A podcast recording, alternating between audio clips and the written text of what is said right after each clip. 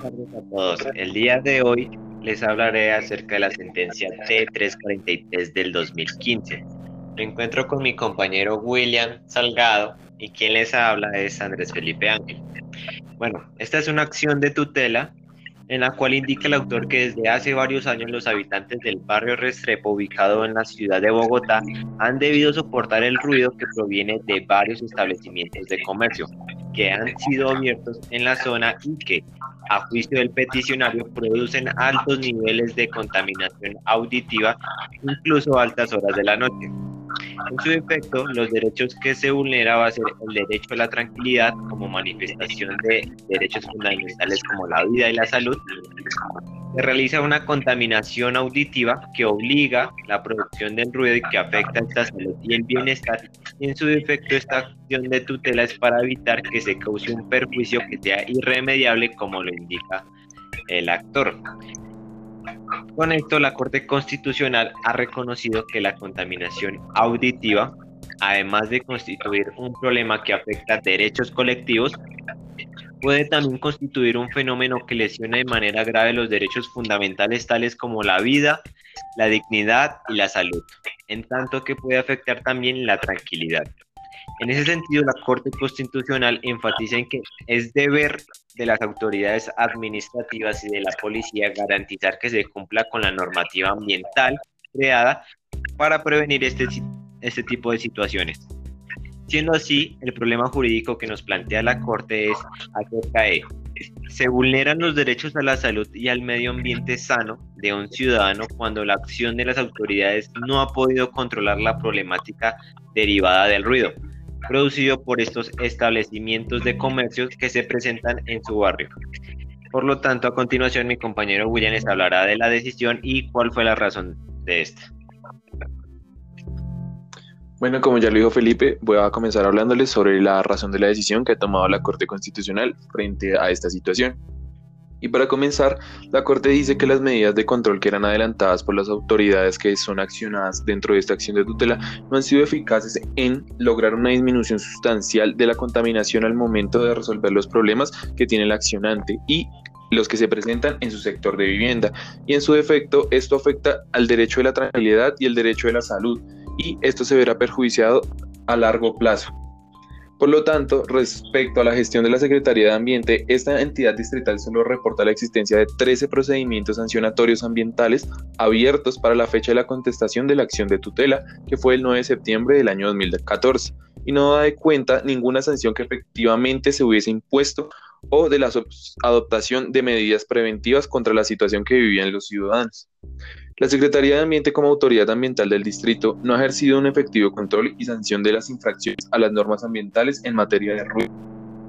Cuenta que dicha autoridad ha adoptado una interpretación de la ley ambiental según la cual el cambio de nombre de un establecimiento implica la anulación del proceso sancionatorio que se le venía siguiendo, lo cual a todas luces retrasa aún más la eventual imposición de medidas definitivas. En el Distrito Capital, cabe entender que la entidad encargada de aplicar la normativa ambiental es la Secretaría Distrital de Ambiente en virtud del Derecho 109 del año 2009 expedido por el alcalde mayor de la ciudad en esa época, que en el artículo quinto dispone que las funciones de la Secretaría Distrital de Ambiente, entre otras, son ejercer la autoridad ambiental en el distrito, ejercer control y vigilancia del cumplimiento de las normas de protección ambiental y diseñar y coordinar estrategias de mejoramiento de la calidad de aire y la prevención y corrección de la contaminación. Y asimismo, en su artículo 19 nos dicen que estos tienen que tener una evaluación del control y hacer un seguimiento sobre los factores del deterioro ambiental derivado de las actividades que incidan sobre la calidad del aire, la calidad auditiva y la visual del distrito.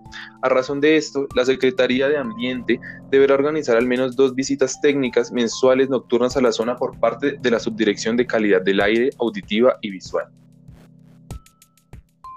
Así es, y siendo así, William, es que a continuación les diremos las verdictas. Entonces, se dice que dichos sucesos realmente vulneran la tranquilidad del accionante, así como violan el derecho a la salud, causando un perjuicio que es irremediable, por lo que la Corte Constitucional considera que efectivamente se le está violando un derecho esencial al accionante y que las autoridades locales están incumpliendo las medidas que deben adoptar al respecto por esta situación fáctica.